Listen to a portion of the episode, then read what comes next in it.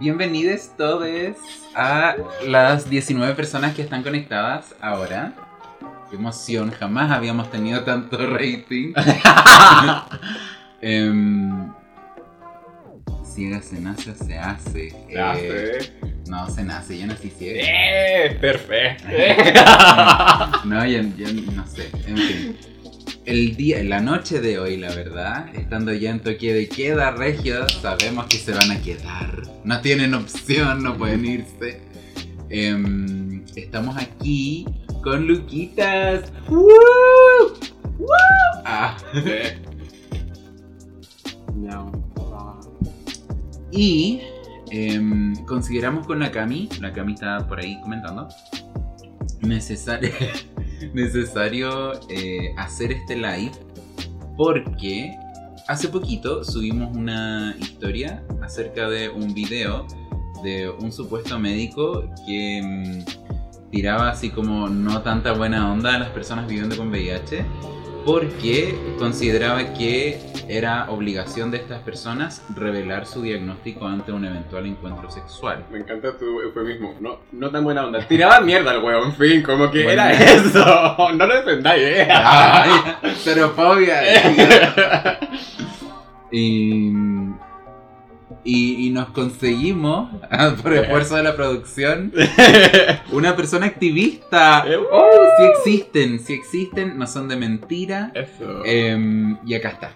¿Quién eres tú? Preséntate, cuéntale a tu público ahí. Eso, no, yo creo que igual hay ya hartas cosas que hemos hecho con Duda Sexual, pero soy Lucas. Estoy en coordinación de comunicaciones y diseño en el Círculo de Estudiantes Vi- Viviendo con VIH CEVI. Eh, soy diseñador, eh, artista visual, eh, investigador independiente. Y sí, utilizo pronombres neutrales, así que... Eso. Acá en esta casa se respetan los pronombres, ¿te fijas? Miau. Ajá. Y votaba todo el. No me importa. Perdona, esto de la tecnología es nuevo conmigo. Ya. Em, la idea es que sea como algo bien participativo, que puedan ir escribiendo sus opiniones. em, todo, todo está permitido acá, todo está, eh, todo está dispuesto para que podamos hablar al respecto de un tema que es demasiado importante. Y que ha Em, estado muy en boga, además, ahora último, Sí. sobre todo a, a propósito de las vacunaciones, como el tema de la confidencialidad se ha puesto mucho en jaque cuando, claro, o sea, de hecho, hace poco igual la Valeria Estuardo, una aca- académica de la Chile, publicó una nota sobre eso, el cómo, incluso después de años de lucha y de años de poder conseguir cosas básicas, ahora pareciera que no importan o se toman muy a la ligera como es el tema de la confidencialidad. Y es como. De hecho, hablando así como hablando un poco de la vacuna, como que fue tan todo tan desorganizado, tan mal. La vacuna se implementó, llegó a los servicios de salud y fue como vacunen.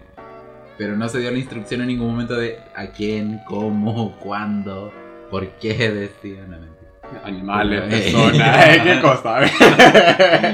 Eh, entonces pasaba que llegaban personas viviendo con VIH preguntando qué tenían que hacer con respecto a la vacuna, si es que se podían vacunar, porque también hay muchos mitos al respecto, entonces era como, no sabemos porque no hay instrucciones del ministerio, sorpresa. Eh, y recién la semana pasada se definió el calendario de vacunación para personas viviendo con VIH, y eso lo encuentro fatal.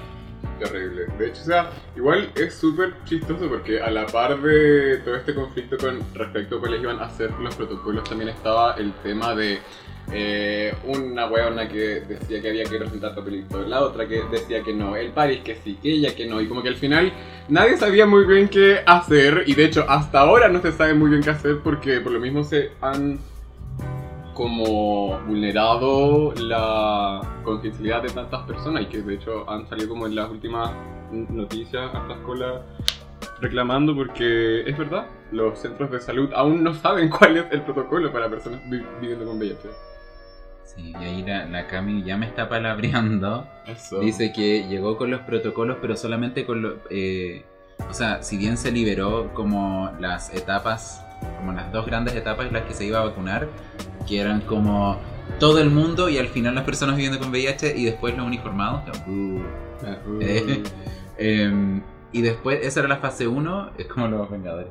Y la fase 2, la fase 2, em, la, como el resto de, de las personas. Pero no se definió nada acerca de las personas viviendo con VIH. De hecho, cuando el ministerio dijo y, y definió como los lineamientos de vacunación para las personas viviendo con VIH, em, como que apenas lo liberó, ya era información desactualizada, porque Ministerio de Salud. Em, entonces pasó que el ministerio dijo ya las personas sobre, o sea, que tengan CD4 sobre 200 y carga viral menor a 1000 se pueden vacunar. El resto no, onda, el resto que queda a criterio médico.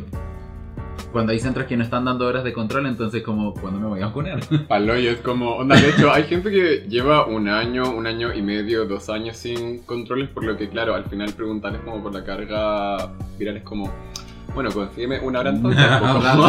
mis exámenes. Em, entonces, ahí fue todo un tema y resulta que cuando el ministerio publicó como esta información, al mismo tiempo la CDC dijo, no, pero si todas se vacunan. Entonces teníamos esta... Choque. Y el ministerio se demoró dos semanas en... como en ordenar el asunto. O sea, lo que entiende el ministerio por ordenar. Ordenar igual una palabra fuerte. sí, igual, sí. No se debe ocupar de, de sobremanera. decía. Exactamente. Entonces, volviendo hoy día al tema que nos convoca. Hace un par de semanas, como les comentábamos, eh, compartimos este video de este doctor eh, que tenía como una respuesta, eh, hizo una respuesta ante un video de, de un psicólogo que hace como un TikTok diciendo las personas viviendo con VIH tienen por obligación revelar el diagnóstico. La respuesta, spoilers, no, no tienen la obligación. Pero este médico se, se fue así como en una volada brígida diciendo, no, es que lo ético y es muy malo lo que están haciendo y te puedes ir a la cárcel. Entonces, ante eso, abrimos una cajita de, de preguntas en, en nuestra página de Instagram y fue una de las eh, ocasiones en las que más personas han participado. De hecho, acá tenemos como, mira, tenemos un compilado de todas las respuestas que nos llegaron. No Eh, están viendo, pero son muchas. Son muchas. No estoy actuando, son muchas. ¡Vaya! ¡Es increíble! Em, y, y lo que más nos llamó la atención con la Cami cuando estábamos comentando estas respuestas fue que la mayoría de las personas opinaba que sí era necesario revelar el diagnóstico. Em, y a medida que vayamos conversando vamos a ir comentando las respuestas desde el anonimato, por supuesto. No, no vamos a, a pegarles ni nada. Ah, Tú, eh. Ah, pero yo, yo voy a negra. bloqueados de Sebi. Eso. Em, pero yo creo que em, hay muchas cosas a considerar al momento de hablar de un diagnóstico de VIH, porque es algo que va mucho más allá de un diagnóstico médico, como que no es como, "Mm, tienes hipertensión o tienes diabetes, como que, estigma. ¿no? Entonces, em, no sé si podrías comentarnos como un poco acerca de eh, como los aspectos más sociales del diagnóstico, como qué implica para una persona, porque mucho se puede hablar de- del diagnóstico desde lo biomédico, pero si es que la persona no vive con VIH, eh, ni se relaciona con personas viviendo con VIH, como que no puede hablar desde la experiencia. Sí, no sea bueno, partir diciendo que efectivamente aún sigue siendo un tema para muchas personas, es más, hemos sabido de casos y hemos trabajado con casos al interior de SEMI de personas que no se atienden en su propio pueblo, en su propia ciudad y se van a otras partes a, a atenderse simplemente porque infierno chico, no, pueblo chico, infierno grande. Y tienen mucho miedo de ser reconocidos y que sucedan como, no sé, consecuencias de cualquier tipo, ya sea exclusión, discriminación o violencia en algunos casos. Entonces es súper importante considerar que no es un tema que se hable a viva voz de manera sencilla en todas las personas. Bien sabemos que hay un grupo privilegiado de personas que han tenido acceso a información, a tratamiento y a condiciones de vida que les permite vivir súper tranquilamente, pero también tenemos que tener en cuenta que podría incluso aseverar que la mayor parte parte de la, de la población no está en esas condiciones de haber recibido una excelente educación sexual integral, eh, tener unas excelentes condiciones de vida donde tiene una excelente pega, una casa y puede comer bien todos los días. Entonces es muy heavy cuando pensamos que efectivamente, si bien están las condiciones para que una persona que vive con VIH esté bien de manera fisiológica, eh, hay una cuestión cultural que nos sigue excluyendo y nos sigue considerando como ese sector no productivo, incluso ese costo de la sociedad. Y duele, de hecho, como termina siendo igual un tema donde al final existen lecturas predispuestas hacia nuestra vida y nuestra vivencia. Entonces, no todas las personas lo dan a conocer porque tampoco no todas las personas quieren dar explicaciones. De hecho, eh, hace poco igual discutía con un chico sobre eso que la típica pregunta como de, oye, ¿cómo te contagiaste? Y es como, ¿por qué el morbo de, uno, saber tu estado serológico y luego saber como cuáles fueron las condiciones? Yo siempre le digo a las personas como, ¿qué pasa si fue una violación? ¿Cómo te vas a hacer cargo de esa, de esa, de esa conversación? Como que la transmisión haya sido en esas condiciones de violencia? Como, no. Entonces es súper importante considerar que hay factores socioculturales que inciden en la manera en la que el diagnóstico pesa o no en nuestras vidas o de qué manera es un tema o no. Eh, puede incluso como tener dramas con la familia, en el lugar de trabajo, etc. Y de hecho, es muy heavy porque, aunque no lo crean, por ejemplo, en las Fuerzas Armadas aún se sigue pidiendo el estado serológico de las personas. Y eso es porque acá en Chile, al parecer, las Fuerzas Armadas hacen lo que quieren cuando en realidad no debiese ser así. Entonces aún sigue existiendo este pensamiento de que no podemos rendir igual que el resto, de que no estamos como igual de sanes que el resto. Entonces es súper heavy como ir luchando con eso, como el cómo te perciben, el cómo nos percibimos y ese juego que se da constante en lo social. Ahí también hay, hay otro tema que pasa mucho, que las personas creen que el, como todo este activismo, todo, todo el estigma nace desde la misma persona viviendo con VIH y no, como no tienen en consideración que esto es todo algo construido desde los inicios del, del virus, o sea, desde que se, se descubrió el virus en los 80.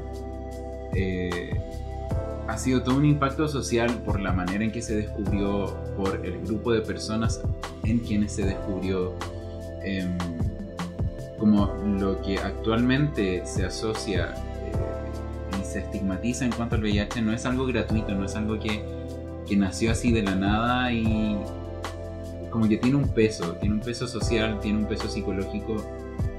Y por lo mismo es tan importante tener esta conversación porque el hecho de decir y de minimizar como toda la experiencia de las personas seropositivas a la pregunta ¿tienen que revelar o no el diagnóstico?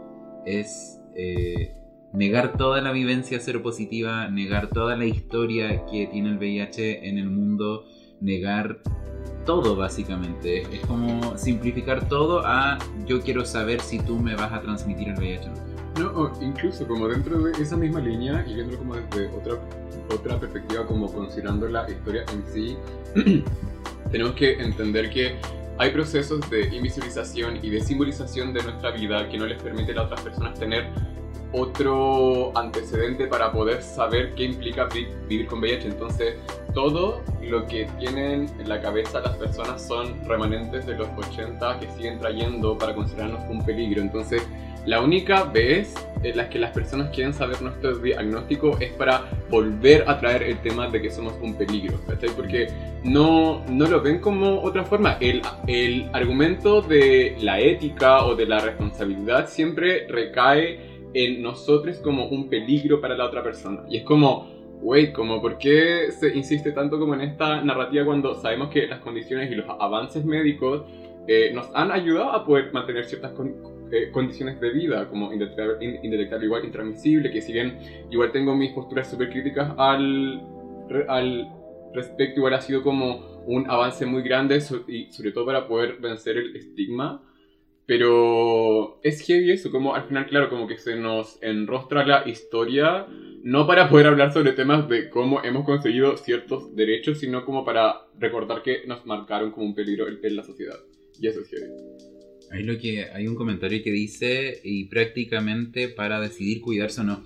Claro, como que, como decía Lucas, se carga toda esta responsabilidad sobre la persona que vive con VIH, pero es una responsabilidad que solamente se carga al momento de la otra persona saber el diagnóstico. Porque si la persona no supiera el diagnóstico, como que este tema como muy moral creado no existe. Y por eso mismo pasa mucho que cuando ingresan personas al programa VIH, em, se me fue la onda. la onda, yo En fin, no voy a hablar nunca más, me voy. ¡Ay, no! Pero. Eh, a ver, estaba hablando de. No, se, marchó la idea. Pero bueno, eh, el tema del, del uso de condón, creo que era. Ah, sí, sí, pero estaban hablando sobre eso, si es que el decidir cuidarse o no. Ah, ya, ya. Eh, además, como haciendo un paréntesis mientras me vuelve la, la otra idea, eh, pasa, ella pasa un tema que tiene mucho que ver con la culpa y el culpar a gente. Eh, pasa mucho en la consulta que cuando las personas ingresan tienden a como echarle la culpa entre comillas a otras personas como esta persona no dicen me transmitió, dicen me contagió. Y es como momento de intervención. En médico igual lo dice, de hecho dice enfermedad y, y, contagio. Nos dijeron por internet que no era médico. Eso, listo, ahí quedaste. Ah, ah te ven la salida, eh. Ay, perdón. Esto es que... Las opiniones vertidas en este programa No, pero es igual hay que pegarle, porque no. Em, entonces hay todo un tema con la culpa que solamente se da cuando se conoce que la otra persona, en este caso, vive con VIH. ¿ya? Porque si no existiera eh, como la certeza de que la otra persona tiene el diagnóstico de alguna infección, la culpa no existiría y las personas seguirían tirando o esta persona en particular seguiría tirando sin condón. ¿Cachai? Y pasa. Y por eso también, em, como ha habido un aumento tan drástico del VIH, eh, dentro de la última década particularmente, en comparación a otros países de la región latinoamericana, pero tampoco, o sea, no quiero que tomen esto como una crítica a las personas, así como hoy las personas que son irresponsables, porque ahí hay otro tema. Hay otro tema que tiene que ver con la nula educación sexual que existe en nuestro país. Y eh, me contó, ella me apoyó en todo. Eh, no nos taquemos porque COVID. Ah, eh, mentira. Em, entonces, eh, pasa que en Chile no hay educación sexual actualmente y la escasa información que se entrega a personas está tremendamente sesgada en cuanto a lo heterosexual, tremendamente sesgada en cuanto a las prácticas sexuales, es decir, que el sexo es básicamente penetración, pena, vagina y nada más. Onda, si te quieres poner creative, no puedes, porque no existe. Entonces, una, no es una educación, es una entrega de información muy limitada. Entonces pasa que, y por esto mismo, el virus del VIH es más prevalente en las personas de la diversidad sexual, no heterosexual, cisgénero, em, y las eh, disidencias, es porque esta, este grupo de personas han sido históricamente segregadas de la sociedad. Entonces, si es que han sido segregadas de la sociedad, tampoco van a ser consideradas al momento de esta entrega de información. O de la política pública, entonces, como que no es coincidencia, no es, no es que eh, hay la... Em, no sé, las colas son irresponsables, ¿te fijas? Porque no, no es eso. Es algo que va mucho más allá. Y de hecho es, es casi ofensivo el considerar como esto de exclusiva responsabilidad de, de las personas viviendo con VIH o que tienen alguna infección o que simplemente tiran sin condón.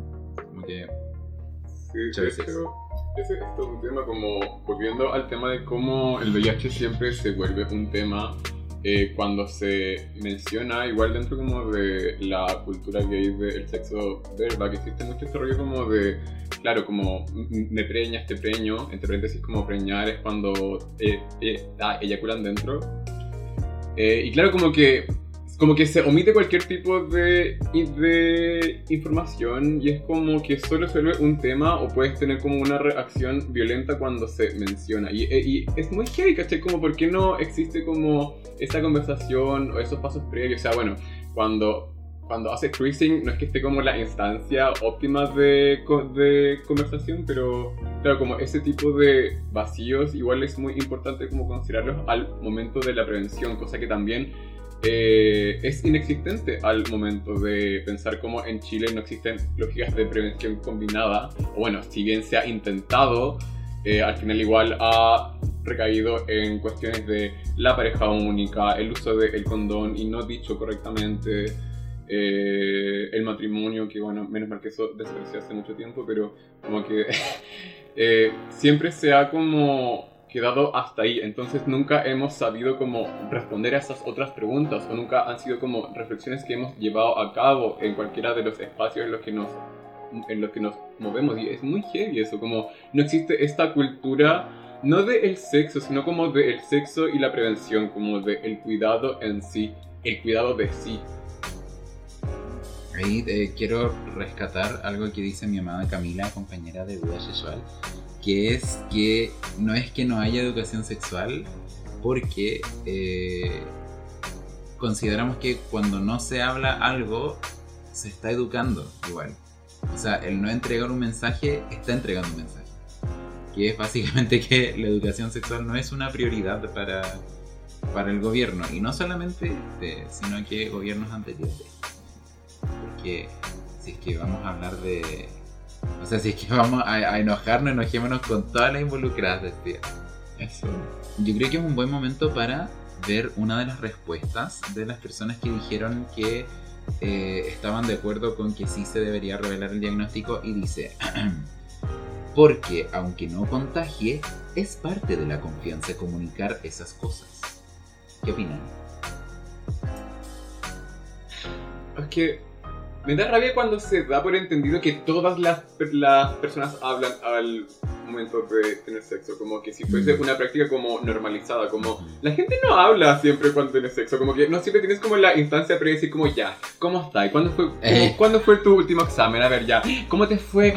Ay, si lo reactivo, ¿te trataste? O ya, ¿cuánto tardaste? ¿Cachai? No, como que no se hablan de sus pústulas, de sus verrugas, de nada, como que no se habla. Entonces, me da rabia cuando se da por entendido que hay un cierto protocolo al momento de re- representar sexo afectivamente cuando bien sabemos que no hay. Entonces, como, ¿de qué confianza estamos hablando? Como, ¿qué pacto estamos quebrando? Es como, específicamente, como, ¿qué contrato firmé en algún momento de mi vida que me estás como sacando en cara ahora? Porque francamente, no lo sé, ¿cachai?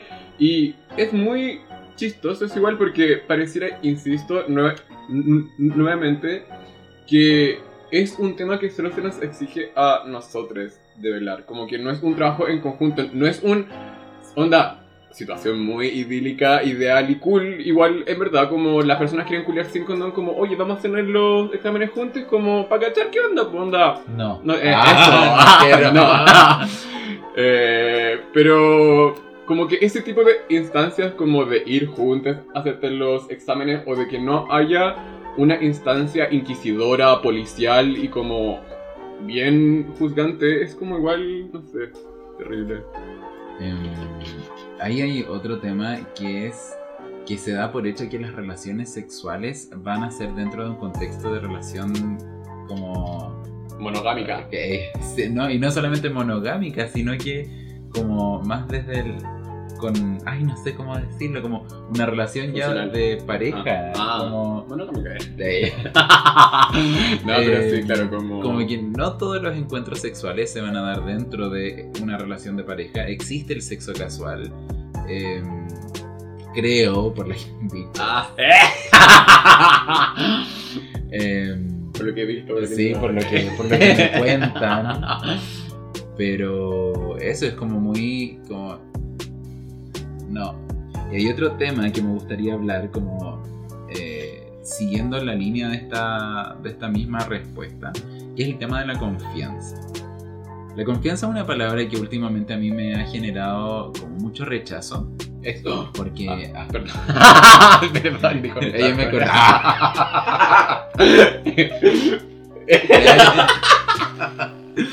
Em, y me genera rechazo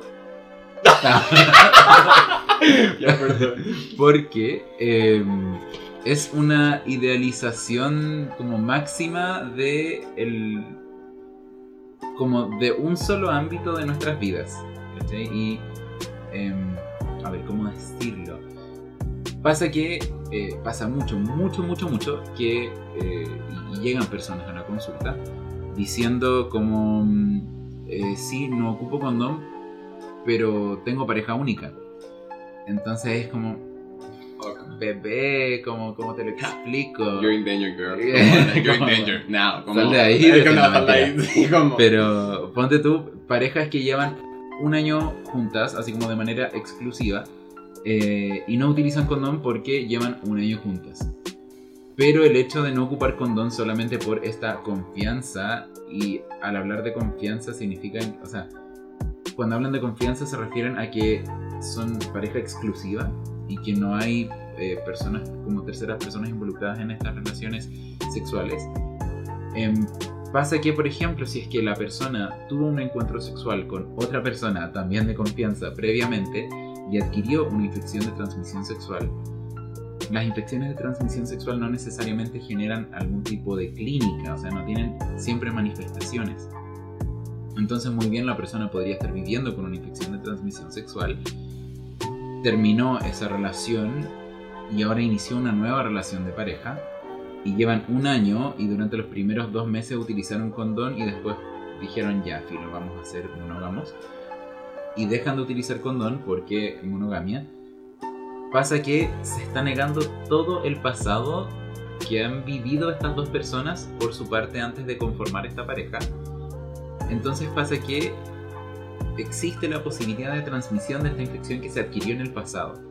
Y, no hay falta a la confianza para las personas que están escuchando esto después en el futuro eh, y no están viendo el video estoy haciendo confianza entre comillas eh, no hay ninguna falta a la confianza porque no o sea no hubo infidel- infidelidad de por medio pero sí hubo una transmisión de- de una infección entonces la confianza al momento de hablar como de las infecciones siento que jamás se debe considerar y de hecho, últimamente, dentro de los últimos dos meses, ha pasado mucho que eh, al momento de hacer el ingreso de personas al programa, dicen que no utilizan condón por. O sea, utilizan condón a veces por confianza. onda, no utilizan condón con las personas en quienes confían. Entonces, como, ¿what? No, es que, es que no hace sentido y como alejándome como de ese ejemplo de una relación monogámica, eh, fiel, como, como, como dicen ahí, yéndome más como al lado como de el cruising o las relaciones casuales, ¿cachai? Como que igual hay gente que ocupa criterios súper chistosos, como esta persona se ve linda, como no creo que tenga ahí como Mm. IDS o esta, esta persona se ve responsable y es como... ¿Por qué estamos como aplicando como cuestiones casi como de, no sé, así como súper abstractas en vez de como, no sé, ir a cuestiones más concretas? Y por mismo, por ejemplo, en lo personal, cuando me preguntan ese tipo de cosas, yo digo como, pucha, ahí corre muchísimo la responsabilidad individual si es que te gusta hacer esas cosas, después vale, entonces sabes que tienes que utilizar más lubricante, sabes que luego tienes que hacerte los exámenes y si es que detectan algo, rompe las cadenas de transmisión como tratándote de eso para que después puedas volver a las pistas y esté todo bien, ¿cachai? Entonces, ese tipo de cosas no está, en parte porque tampoco la gente sabe como dónde hacerse los exámenes o no quiere ir a hacerse los exámenes porque los establecimientos de salud en muchas ocasiones son lugares hostiles, sobre todo con las personas jóvenes. Entonces, ahí hay como dos un lado como lo de la confianza en las relaciones y lo de los criterios curiosos en las relaciones casuales que son súper abstractos efectivamente por la cuestión de que la educación sexual que hay en Chile no es suficiente porque no aborda estas cuestiones porque claro, se da por entendido que una relación entre dos personas es casi inquebrantable y que solo Dios puede quebrarla. Entonces es como, mm, no, eh, hay otras cosas además de Dios como Grindr que puede como, como, como shit happens, como sorry, pero no sé, siento que eso es lo que pienso. Otra, otra. Otra ya. Dice, estoy de acuerdo con que se debe informar. Si alguien me lo dijera, no sería atado. Siempre que este... Y filo, ahí se corta. Pero ahí, ahí me encanta eso porque él no sería atado como... A mí, o sea, muy desde lo personal igual, que es muy respetable. Em, pero no es algo que se puede aplicar como a un conducto regular a seguir con todas las personas que viven con VIH. Que es el... Para mí no sería drama, no entiendo por qué la gente lo hace. ¿Cachai? No sé si, si quiere ahondar en esa vivencia.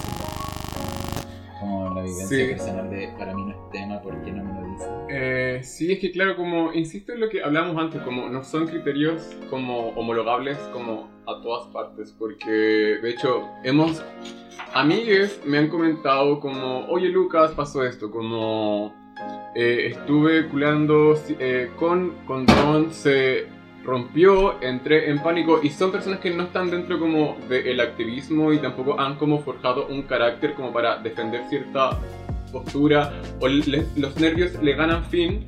Y me empezó a comentar que le había dicho a esta persona como oye por si acaso vio con VIH pero estoy indetectable y la otra persona reaccionó muy muy muy mal a pesar de que esta otra persona estaba como intentando enseñarle educarle y bla y es como no no tenemos la responsabilidad de educar a la gente, como no tenemos la obligación de enfrentar situaciones que nos puedan vulnerar o que nos puedan exponer a cualquier tipo de episodio de violencia, como posiblemente tú, persona onda TKM, bacán, pero no en todos los casos es así. Hay personas que reaccionan muy mal, como ya sea que o te saquen del lugar te, gol- o te golpeen o te incluso te empiecen a funar. Igual. Hay una cuestión como con la persecución de gente viviendo con VIH donde como que se publican las fotos para decir como, hey, tengan cuidado con, con esta persona y es como, weón, como porque estamos llegando como a estos puntos, como...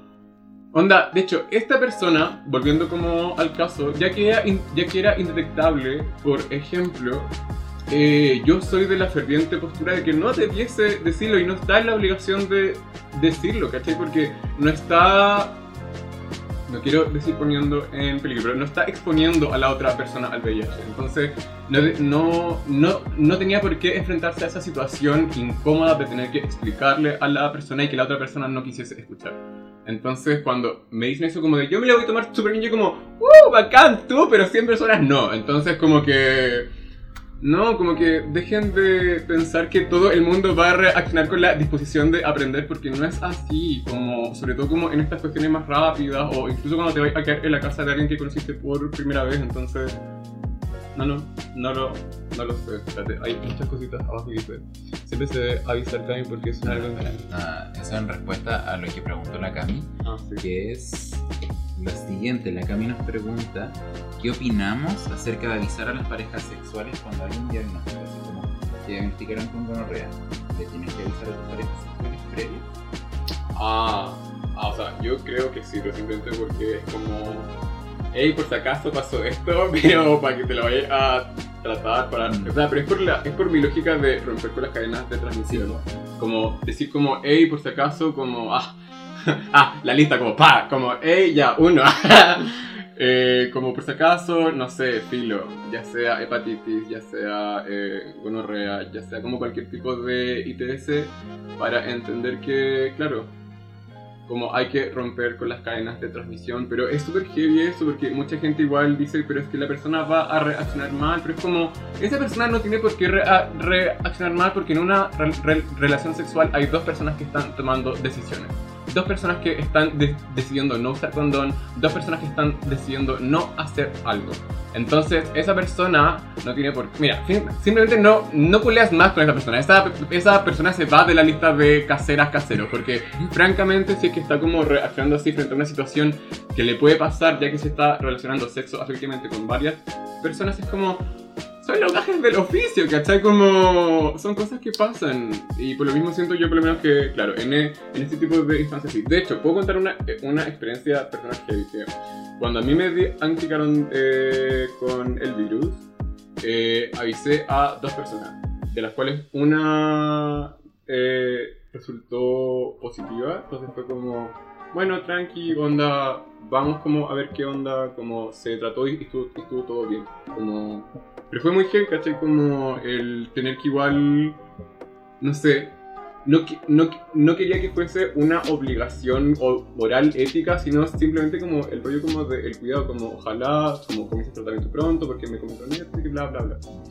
Eh, pero por eso, como la idea como de romper con las cadenas de transmisión es súper importante, pero dentro de, puta, estas como expectativas de la sociedad donde la persona que está al otro lado del teléfono te decir como, ah, ya, tranqui, voy ahora a miau miau a hacerme el test de miau miau para tener el tratamiento miau miau y todo va a salir miau. Entonces, como. Eso, en respuesta a la Cami. ¿Qué piensas? Yo, o sea, entiendo tu.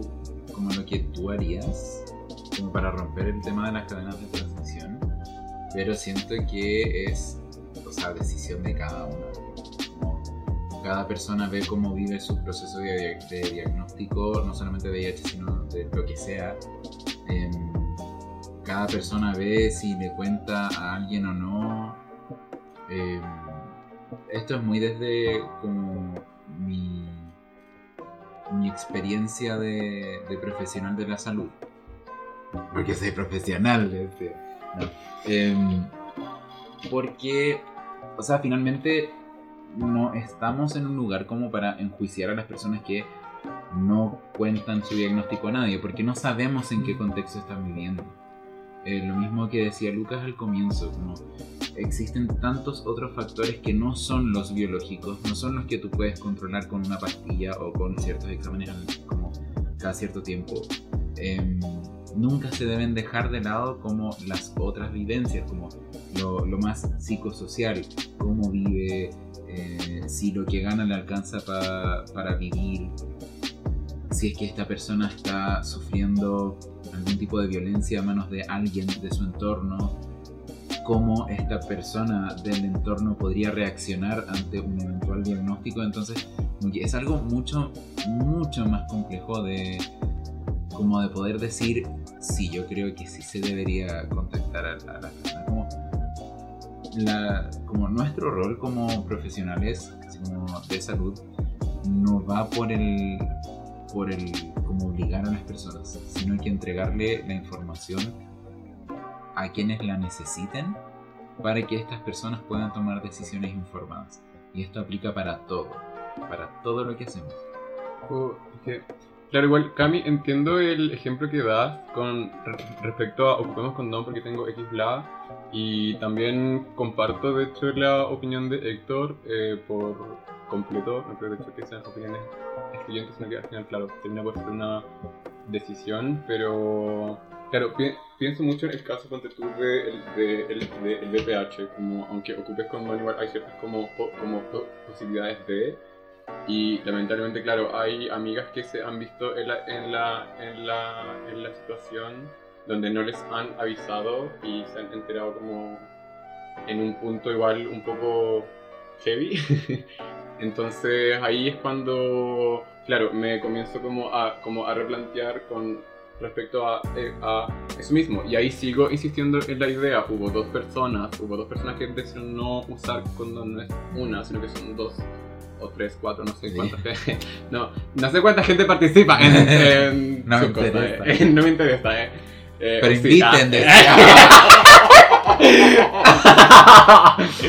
pero, pero eso, como yo creo que claro, es una decisión, pero... Mm, ya. Em, aprovechando que tenemos una persona activista y de una ONG acá, eh, Preguntan, ¿deberían haber campañas permanentes en la TV? Sí. Porque, pero déjame terminar. ¿Por qué no se unen las ONG y meten un comercial a la tele y dejan la cagada? Suena súper fácil, ¿cierto? Eh, eh, bueno, mira, para empezar, ya, yo soy súper como palabrúa e insisto, como cualquier tipo de opinión emitida en este, en este programa eh, es de responsabilidad exclusiva de quienes las emiten. En, en este caso, esto no representa totalmente lo que piensa Sebi o Duda Yeshual, sino como Lucas Núñez palabrúa. Eh, Mira, lamentablemente las, or- las organizaciones eh, de la sociedad civil en Chile que trabajan temas de VIH eh, pelean por OEAS. Y lamentablemente los fondos no siempre se utilizan de la forma adecuada, por lo que es muy complejo llegar a consensos y a productos eh, que hayan sido el resultado de un trabajo en conjunto y que apunten a las necesidades que se vean por cada grupo de personas. Y es muy heavy esto, porque cuando nosotros estamos pensando en jóvenes, eh, en ciertas perspectivas más como actualizadas con respecto a las relaciones sexuales o incluso el uso de drogas como en el Chensex, hay otra organización que está trabajando otra cosa. Entonces no siempre va a haber como una intersección en nuestros intereses, por lo que es muy complejo como sacar un comercial que es la cagada. Por otro lado, lamentablemente también eso depende mucho de la, de la voluntad del go- el gobierno de turno, que no siempre va a estar de acuerdo. De hecho, hay muchas campañas de ONU-SIDA que no han, han sido podido ser aplicadas en Chile simplemente porque Chile no estaba de acuerdo con las perspectivas que se estaban teniendo eh, con ese contenido. Entonces es muy heavy como al final eh, está más que nada como supeditado a la voluntad del gobierno de turno, porque ponte tú, Sebastián Piñera nunca va a estar de acuerdo con presentar como...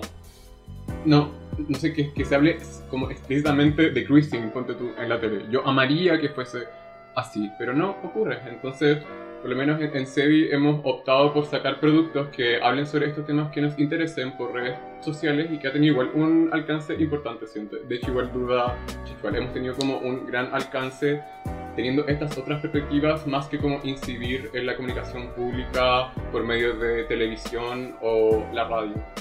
Em, pero es mi sueño por lo menos como el hacer una campaña muy buena que sea transmitida como en la tele y que sí sea de forma permanente porque lamentablemente en Chile desde que eh, Conacida eh, junto el MinSal decidieron el año 91, 92 a sacar campañas eh, en temas de prevención. Lamentablemente han durado uno o dos meses eh, a veces han sido funadas antes de que duren el mes entonces nunca ha habido una soste- sostenibilidad en el tiempo que les permita a las personas aprender ese contenido y aplicarlo a su vida. Como nunca ha existido un involucramiento real porque lamentablemente el tiempo ha sido muy acotado.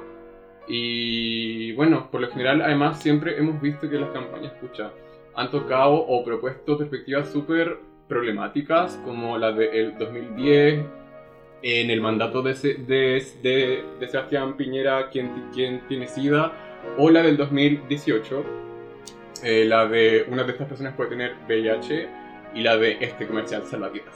Como siempre está como este rollo como de la, de la persecución a personas que, viven con VIH o la inexistencia de la vida luego del diagnóstico. Y eso es un tema muy heavy.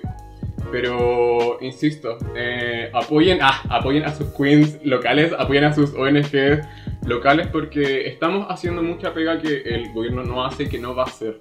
Y es muy difícil porque implica como una cuestión de licitaciones, de papeles, de permisos y de voluntades. Como eso es como el problema más fundamental, como que.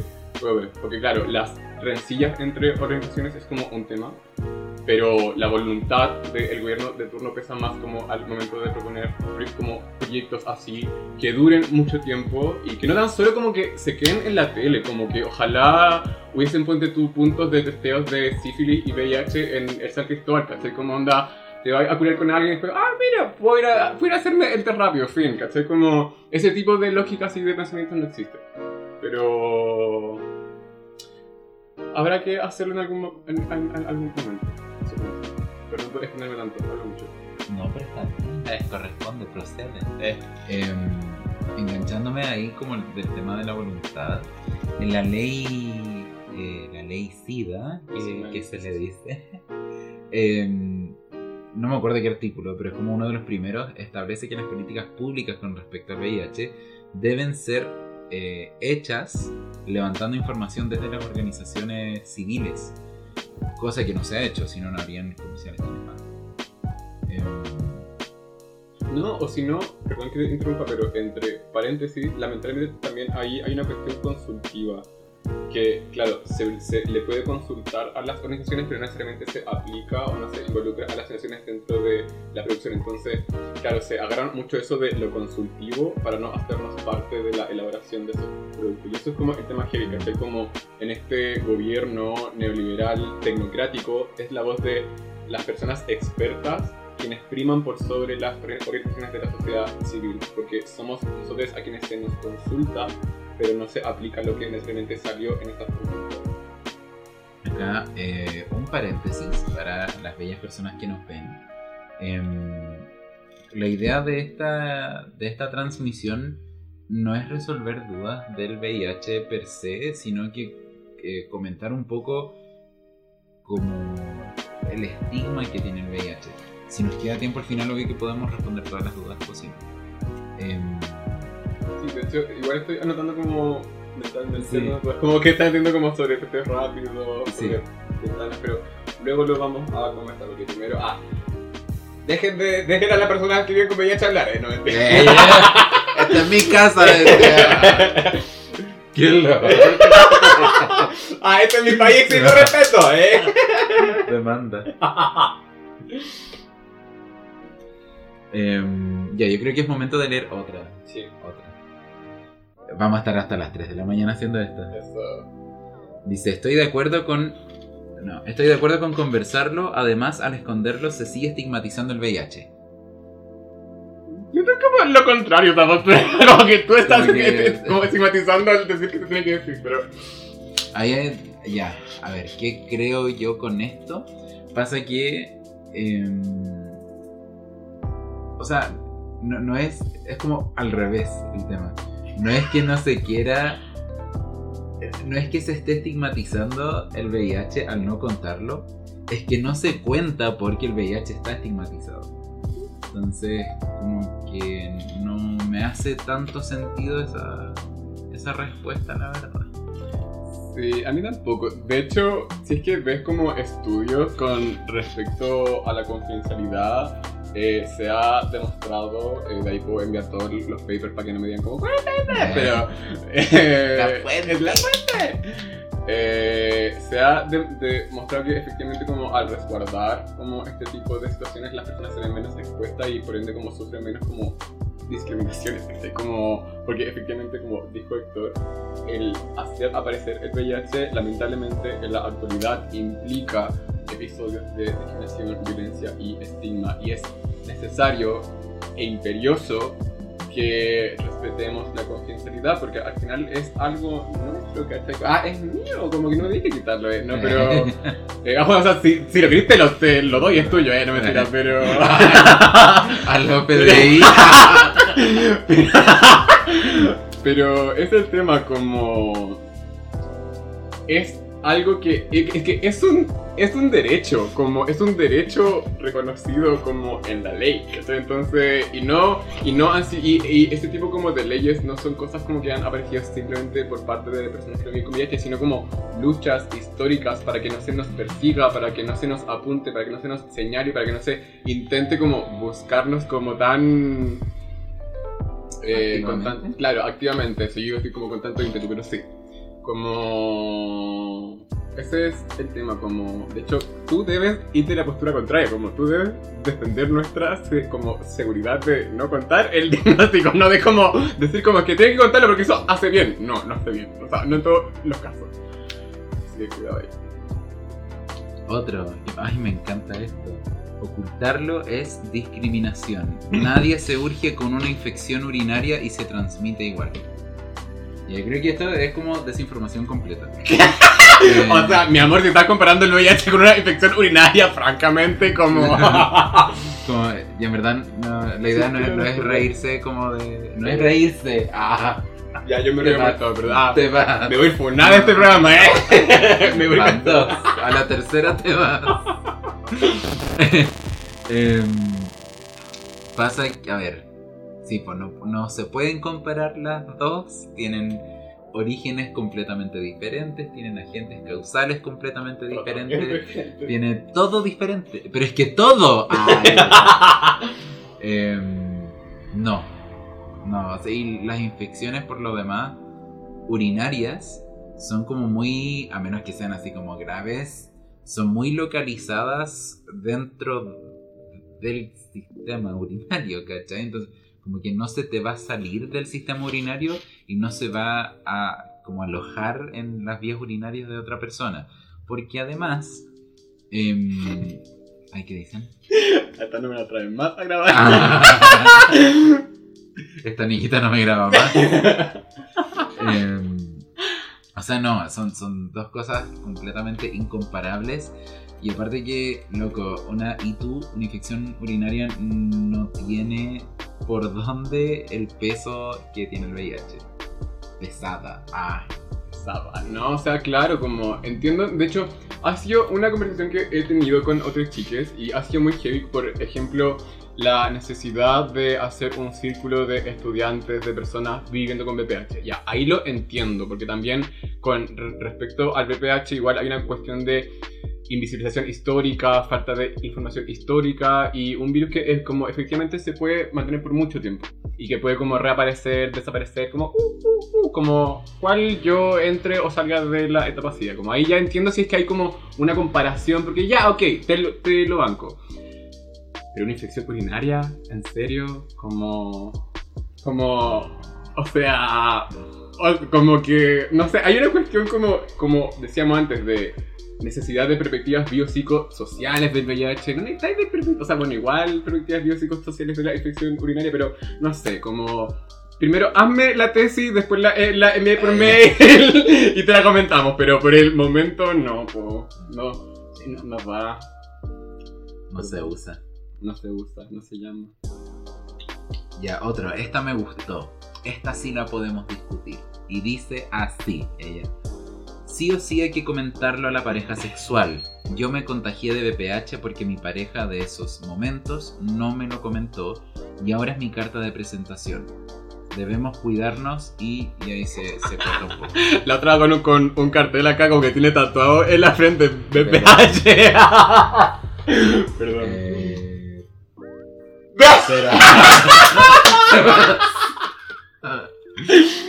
Ay, ¿qué me pasa con esto? Porque em, yo creo que en algo se puede comparar el VIH con el VPH, en el sentido de que las personas que principalmente son las afectadas por el, el VPH son las personas con vulva y vagina, en el sentido de que tienen mayores tasas eh, de, de cáncer, ¿cachai? Entonces, no, si bien el VPH puede afectar a todas las personas, independientemente de los genitales, eh, el cáncer rectal, el cáncer eh, faringio, el cáncer oral, el cáncer peneano, como que no se equipara las cifras que existen con respecto al cáncer cervicouterino, que por lo demás es eh, la primera causa de muerte por cáncer dentro de las personas eh, con vulva y útero y vagina. Entonces, como que entiendo entiendo de dónde viene este como esta frustración incluso puedo puedo percibir del, de esa respuesta Em, y pu- puedo entenderla como que no, no debemos minimizar como lo- los sentires de, de las personas con respecto a las infecciones de transmisión sexual es más creo que las únicas personas que pueden opinar desde la experiencia de las infecciones son las personas que han tenido infecciones. Como que no. Tengo una lista de... y se acaba otra lista. Entonces, eh, es- eso es lo que opino yo. Yo encuentro que es una, una comparación válida eh, por temas. A ver, lamentablemente no, no es. El, el virus del papiloma humano no ha tenido como la, el, el impacto social que ha tenido el VIH. Sí es una infección que es tremendamente como mal mirada, tremendamente diagnosticada. Sí es una infección que el gobierno tomó eh, como cartas en el asunto y desarrolló una política pública efectiva, sorpresa, eh, para poder detectarla. Porque para eso existe el Papa Nicolau, para poder detectar el... Mm, ya, después vamos a responder. Em, el Papa Nicolau sirve para detectar las alteraciones producidas por el virus del papiloma humano, sirve para detectar tempranamente la presencia de cáncer cervicuterino. Se está intentando como implementar la detección del virus del papiloma humano como más específicamente, aún antes de producirse la, como las lesiones. Entonces, como que se están haciendo bien las cosas, pero como, ¿por qué no se puede tener lo mismo con el VIH? No, y, eh, incluso como más allá como de las políticas públicas, ya hablando más como sobre amistades, eh, por lo general me suelo relacionar más con mujeres con vulva, mujeres cis con vulva, y son onda, casi ninguna tenía como conocimiento al respecto hasta llegar al, al al momento. Y ahí recién se, como que se dan cuenta que es un tema, se, se, dan cuenta como de estas cifras con respecto a las tasas de muerte y es muy jodido porque al final a pesar de que existan como políticas públicas como que sigue la desinformación en todas partes y siguen fallando los canales para que esa información llegue de forma efectiva. Entonces eh, ahí son otros temas porque, insisto, o sea, por lo menos en lo, en lo personal pienso que a pesar de estas políticas públicas como la, información sobre el VPH o la conciencia social sobre la existencia del de el VPH es casi nula. Ya sea en mujeres cis con vulva como en colas o otras personas. De acuerdo. Estoy buscando una, una respuesta entrete es que las respuestas que dicen que sí están de acuerdo son como fome, porque no se pueden discutir porque tienen razón, decía. Em, como que se repite mucho el tema de la honestidad, de la confianza, de, todo, básicamente. Tengo bebé ir a terapia. Después vamos a dejar al final del programa eh, unos números para que puedan hacer terapia.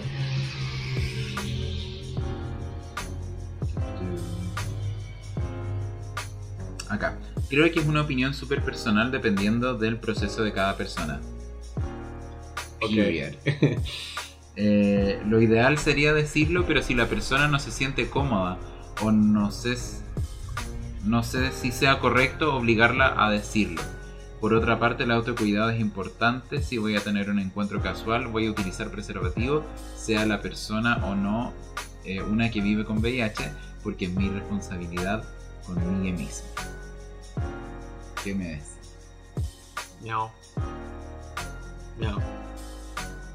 Pero comenten, pues chiquillos. Ahí estoy comentando. Ahí la Cami dice: En Chile ya llegamos al límite de detección con el PAP eh, el otro tema es el miedo a la especuloscopía y la toma del examen. Sí, como que las personas que llegan, que son así como clásicas señoras, es como consideran que el pap es que le van a sacar un pedacito y es como, no, ¿cómo? Hay que darle un pedacito. Esta gente que es como si está de, de, detectable. No, no.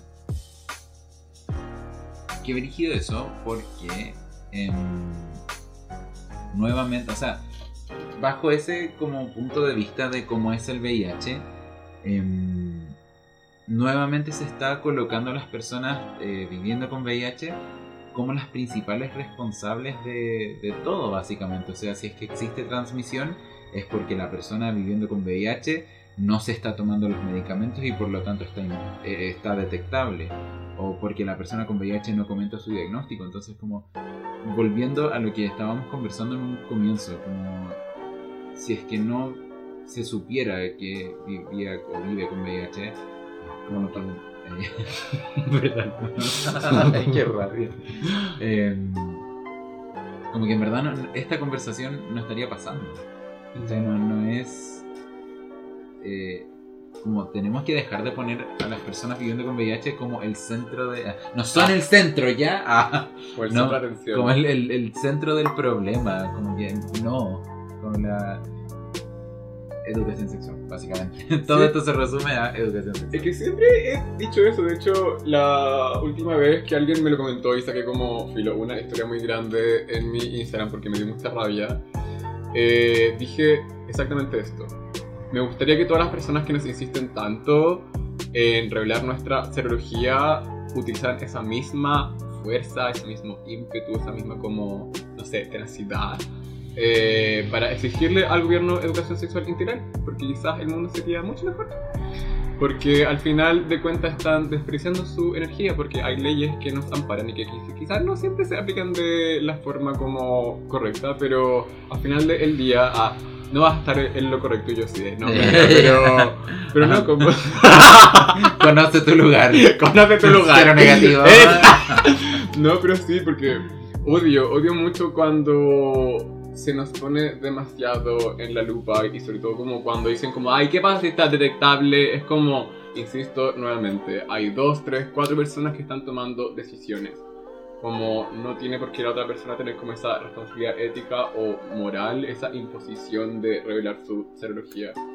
Porque no, tú no te vas a hacer cargo si es que a esa persona y de, nuevo digo, la golpean, la tratan mal o de las repercusiones como psicológicas que pueda tener. Entonces, si es que no le vais a pagar el terapeuta, la terapeuta como la persona que va a tratar a esa persona, silencio. Porque, ah, porque no nos sirve tu callas, estúpida. Porque sí, como no me, o sea, que no me gusta como esa gente, como que ya me da mucha lata. De hecho, esta vez que publiqué eso, mucha gente me empezó a escribir por interno como, simplemente como, si se cuenta, punto. Yo como, ¿pero por qué? Como, cuéntame por qué. No, es que, es que no, porque es una obligación, como, estás haciendo mal a la sociedad. Yo como... No. Entonces, como podrás pensar eso, pero tú pagas el 7% todos los meses por mi tratamiento. Qué fuerte. Y eso es independientemente de la carga viral. O sea, la carga viral no te define como persona. Puede estar indetectable y, o puedes tener una carga viral tremenda de, de millones y vas a tener los mismos Tengo millones en vivo. Oye, lo que dice la Cami es muy heavy, igual como, lo, como cuando sacan el, el, argumento como de es que estas son personas malas, estas personas quieren transmitirte el virus, esta persona gusta eso, andar pegando el bicho por todas partes y es como no lo sé, como no sé si ese argumento es suficiente como para obligar a todas las personas a revelar su psicología. Creo que todo lo contrario. Ah, es insuficiente, no mentira, pero. pero, o sea, que claro, porque igual estoy pensando en cosas que voy a comentar acá para que la gente igual empiece a. como cuestionarse otras relaciones que hay con el virus. Y yo creo que dicen eso a propósito del el back chasing y les gift givers que son personas o que buscan como adquirir el VIH porque les excita el peligro y ahí, eh, los tweets como que hay una narrativa de peligro y de adrenalina que se aplica por sobre la transmisión que sí es estigmatizante, en mi opinión. No, no hago esta práctica porque, bueno, ya vio con el virus, pero al leerla críticamente pienso que se está apelando a cuestiones de miedo y de peligro dentro de la relación sexual que no ayuda mucho como a las personas que viven con VIH, pero son otros temas. Y también están les gift givers, que son personas que, claro, les excita como transmitir el virus. Pero por lo que tengo entendido, eh, estas prácticas igual siempre son como consensuadas o se buscan y bla, entonces, no sé, pero son cosas que igual es importante hablar y, y considerar como al momento de hablar sobre la transmisión del virus. Miau. igual, son, igual son, son temas heavy, pero que no se puede hablar con toda la gente. Acá, uy, este está interesante. Uy. Espera, a ver si quiero. Ah, lo que dijo eh, Boris. Ay, se me fue. Boris Corona Roja. Lo encuentro, lo encuentro muy interesante. Oye, dice: Yo me, me preocupo de la gente que vive con VIH, que no quiere recibir tratamiento y quiere dejar pasarlo. Sé que no es mi decisión, pero que lata ver a tu a tus amigos, familia o pareja en cama de un hospital, porque ya pasó a etapa SIDA y está empeorando. Siento que entiendo tu, tu sentir, entiendo tu preocupación, pero en mi opinión personal, y no quiero que te sientas atacada, ah, te vas, no. Em, creo que deberías cambiarle el enfoque como a cómo tú estás viendo esa situación. Porque la persona viviendo con VIH no es la pareja, no es la familia, no, no- no es la gente que está viendo desde afuera la situación, sino que es la persona viviendo con VIH. Y como tal, eh, siento que el intentar considerar a las demás personas podría dificultar mucho al momento de, de cualquier cosa, porque eh, o sea, no estás tomando en consideración a, le protagonista en este en, ese sentido que es la persona viviendo con VIH. Em, sí considero que las personas, o sea, yo, yo mm, siempre y, últimamente con más fuerza he dicho que mi trabajo en lo personal va hacia las personas viviendo con VIH y, eh, y eh, las personas que pueden estar directamente afectadas, así como eh, la familia, el entorno en general. Eh, porque sí es importante eh, considerarles porque estas personas son y deben ser consideradas como eh, agentes que pueden ayudar a des- desestigmatizar el VIH. Son personas que le van a transmitir el conocimiento, le van a transmitir estas vivencias a otras personas desde la mirada cero negativa. Y eso es lo que hace falta.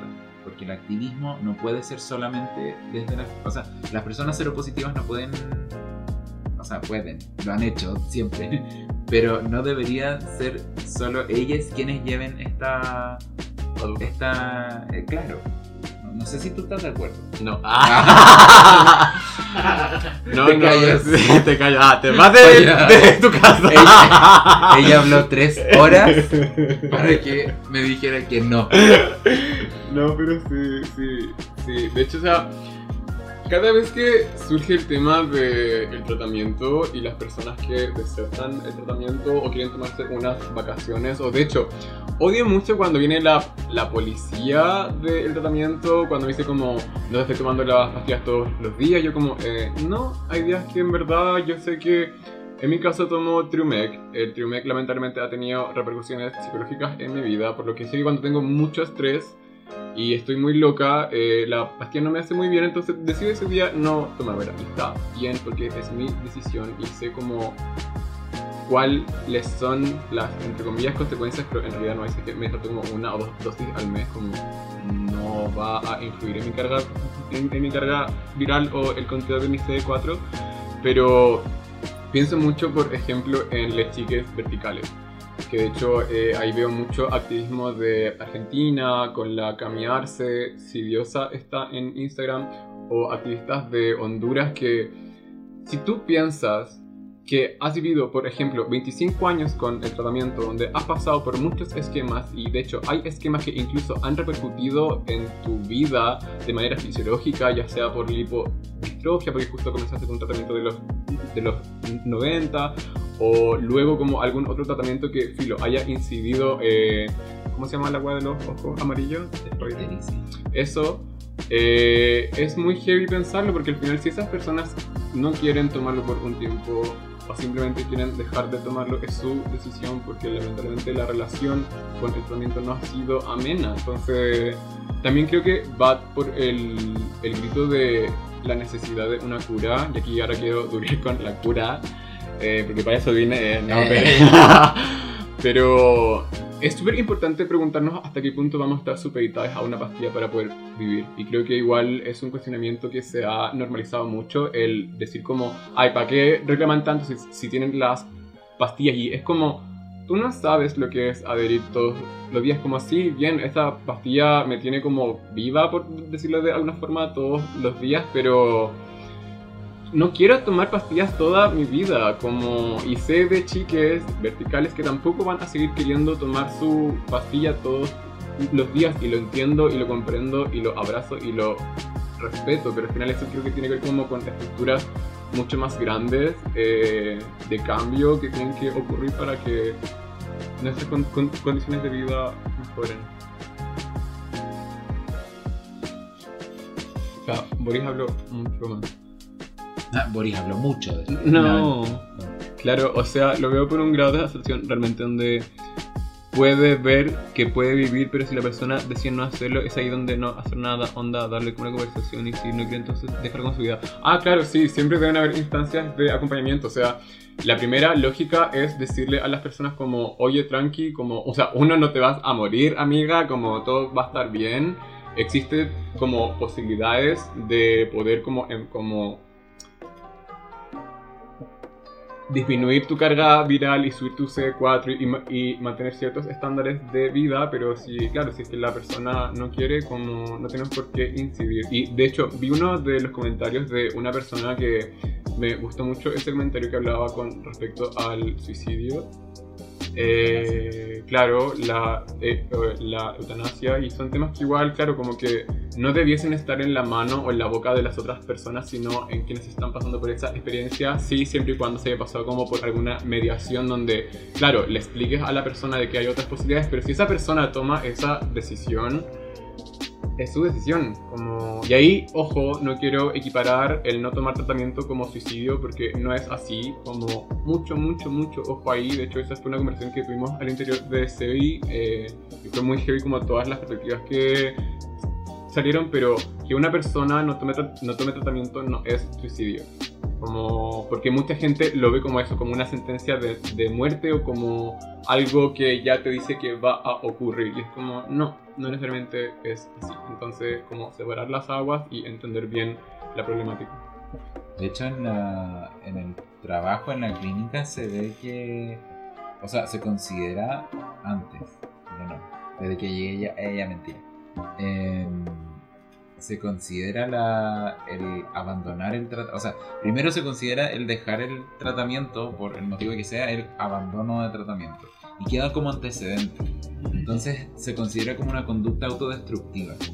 Pero no se piensa en todas las implicancias que. O sea, tomar pastillas, como que. No sé, como.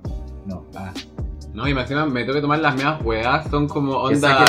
Eso, eh. Ah, no, no lo traje, eh. no me lo quiero tomar. No lo quiero tomar. No, pero si ven. O sea, un momento. O sea, ahora salieron unas pastillas súper lindas, pero una que está con un tratamiento del 2017, no me acuerdo de, de, de cuándo está. Pero. ¡Mira esta hueá enorme! Es gruesa y grande. Y no es de las cosas grandes y no es que me gusta.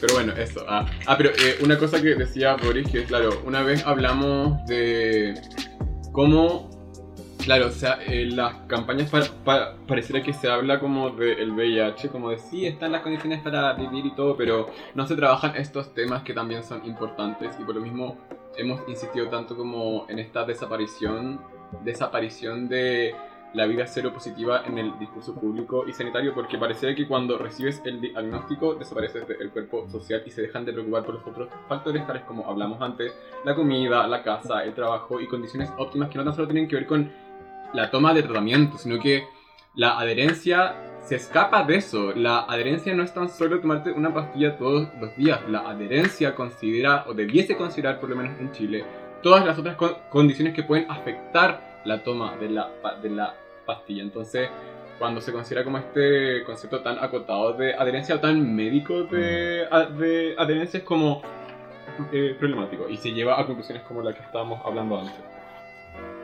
Y eso se ve muy reflejado en las campañas de prevención de VIH que existen. Prevención entre comillas. Porque son campañas que están enfocadas en, primeramente, en eh, bueno, claramente. Entonces se encargaba de segregar, así como ya. Em, cuidado que. O sea, muy sembrando el pánico. Cuidado que esta persona puede tener VIH. Después incluyeron el. el ella.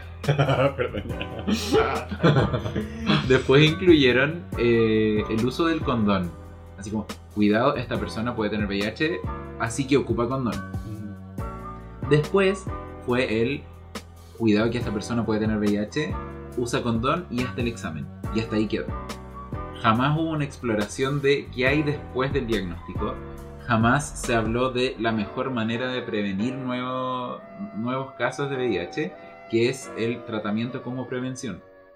El tratamiento como prevención consiste en que las personas, lamentablemente está como enfocado a las personas viviendo con VIH, em, pero el tratamiento como prevención es el lograr estar indetectable para que no haya transmisiones vía sexual. Porque el estar indetectable por más de 6 meses garantiza que no haya transmisión sexual. En un 100% es imposible que una persona indetectable por más de 6 meses con tratamiento transmita el VIH. Es imposible. Y nada de eso se habla. Y el problema es que como eso no se habla, lamentablemente también existe o se crea una cierta jerarquía social con respecto a quienes tienen derecho a tener relaciones sexuales. Y es muy heavy porque dentro de esta lógica, al parecer como los primeros en la lista son las personas que están en PrEP.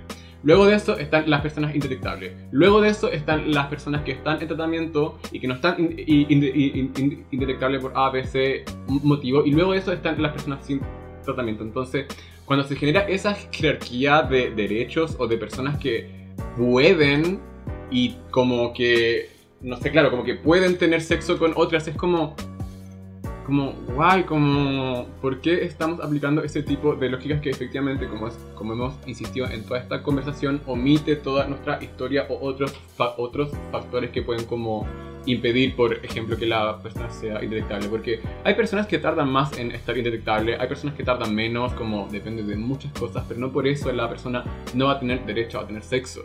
Y es muy heavy cuando se interpone esa mirada que de hecho esta es la crítica que siempre les, hemos hecho a las campañas de I igual I, y es que como que omite toda otra experiencia con el VIH y se pone como principal objetivo el que las personas estén indetectables y que de hecho es la misma crítica que le hacemos al plan 90 90 90 bueno que ahora está como en 95 95 95 pero que aún, aún así no, no, lo, no lo hemos logrado.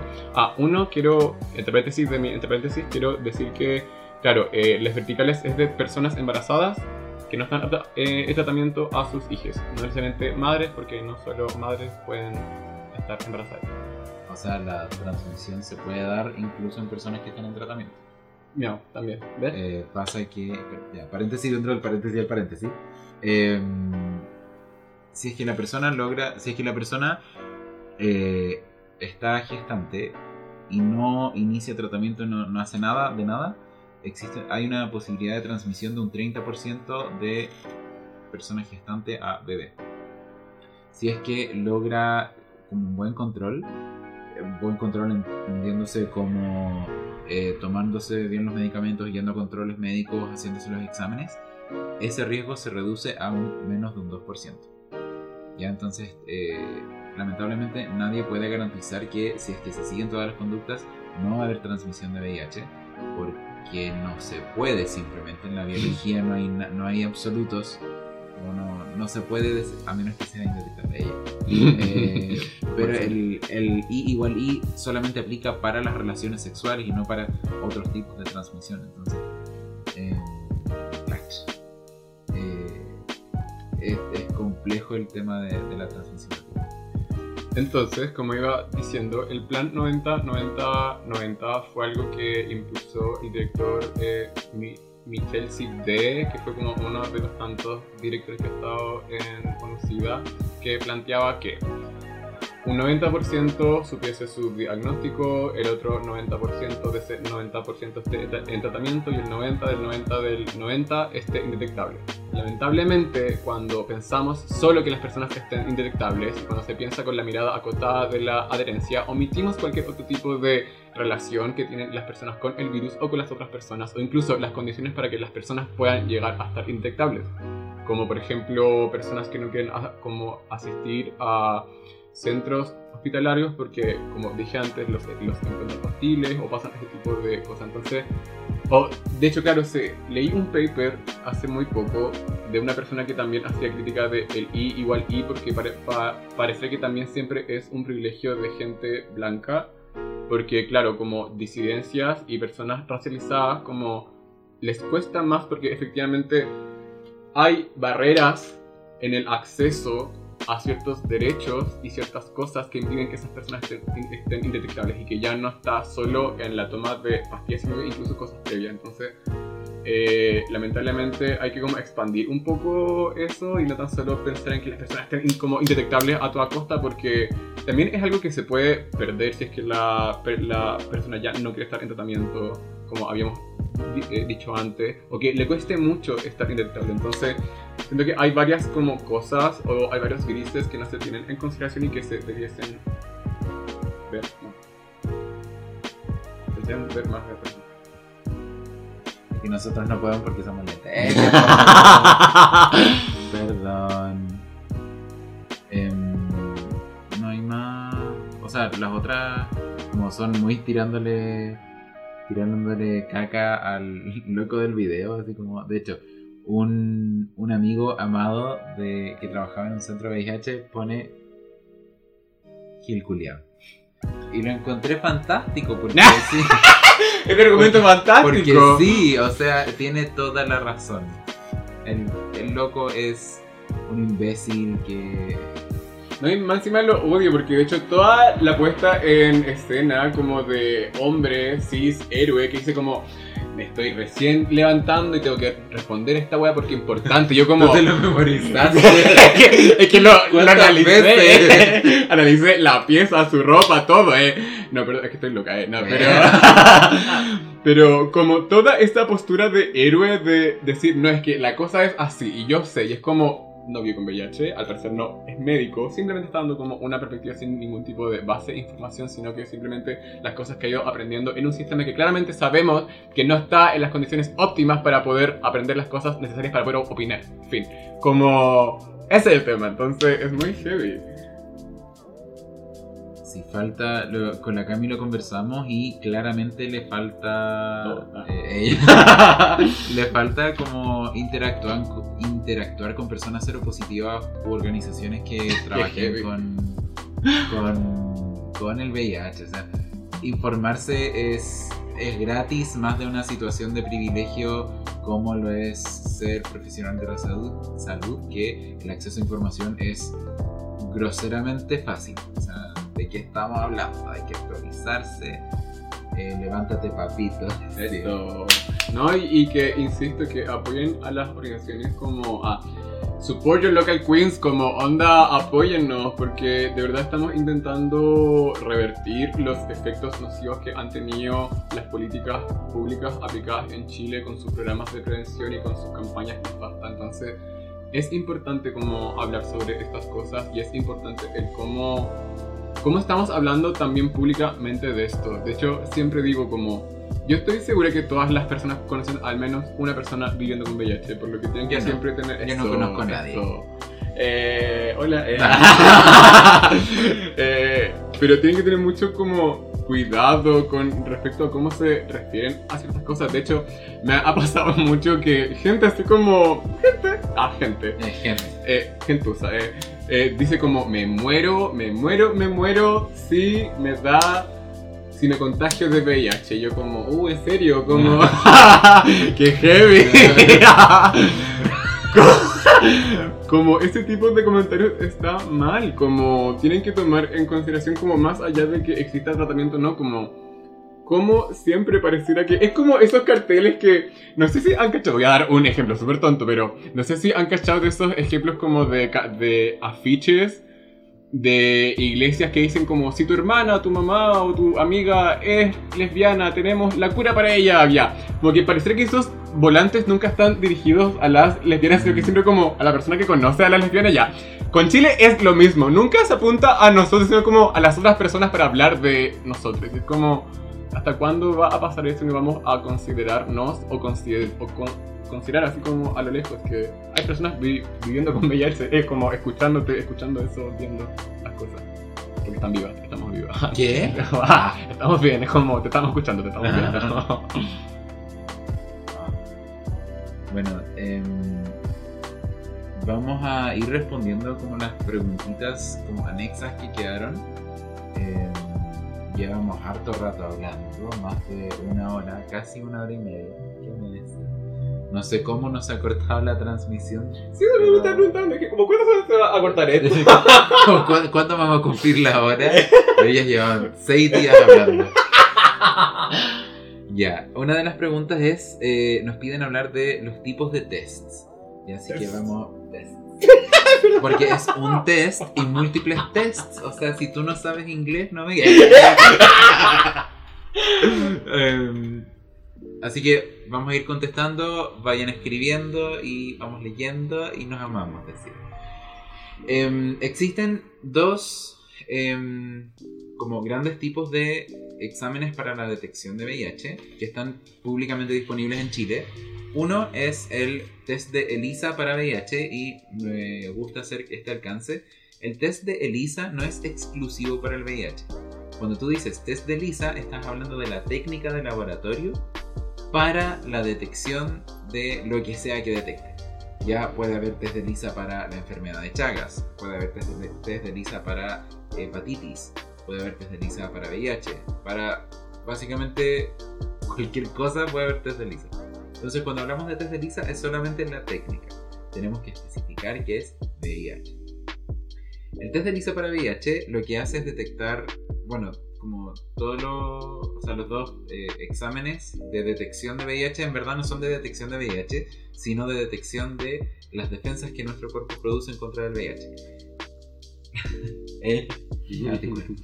Eh, que puede ser en, en sangre venosa a través del test de ELISA para VIH o en sangre eh, digital, o sea, sangre capilar periférica como los deditos a través del test rápido de VIH. Ambos son altamente efectivos. Eh, hay diferentes situaciones en las que podrían haber falsos reactivos, pero son las mínimas y de hecho son menos del 1%. Y. O sea, generalmente cuando este examen sale alterado es un gran indicador de hacia dónde se va, como hacia dónde va el proceso de diagnóstico. Em, el test rápido que se comercializa en Chile, el- la- en las capacitaciones dicen que eh, puede tener un periodo de ventana de un mes, pero em, según lo que detecta puede ser menor el periodo de ventana 14 o 16 días. En cualquier caso, es mejor considerar el periodo de ventana que es mayor porque así como que nos da más seguridad y como, más- como un resultado que sea verdaderamente confiable en cuanto a, asegurarnos de que el tiempo hay- haya pasado. Y aparte que no cuesta nada tomar el examen un mes después. Hablando. Em, esos son básicamente lo- los dos eh, exámenes que existen. Em, veamos. Responder una cita ahí que dice, igual que el término cero positivo no refiere exclusivamente al VIH. Exacto. Efectivamente, como Exacto. hay distintos tipos de personas seropositivas, los exámenes serológicos detectan anticuerpos y antígenos por medio de suero, es decir, sangre, por lo que, claro, se pueden detectar enfermedades eh, pulmonares, sífilis, VIH, como varias cosas, pero es un término que hemos acuñado a las personas que vi- vivimos con VIH para referirnos a nosotros mismos de manera más amena y menos Entonces, hay que considerar que, claro, son como palabras que ocupamos como, porque serología positiva, seropositiva, eh, como sí, que no, a que no apuntan como a una experiencia única y, e- y exclusiva, sino que es un poco más grande. Acá nos piden también hablar del PrEP.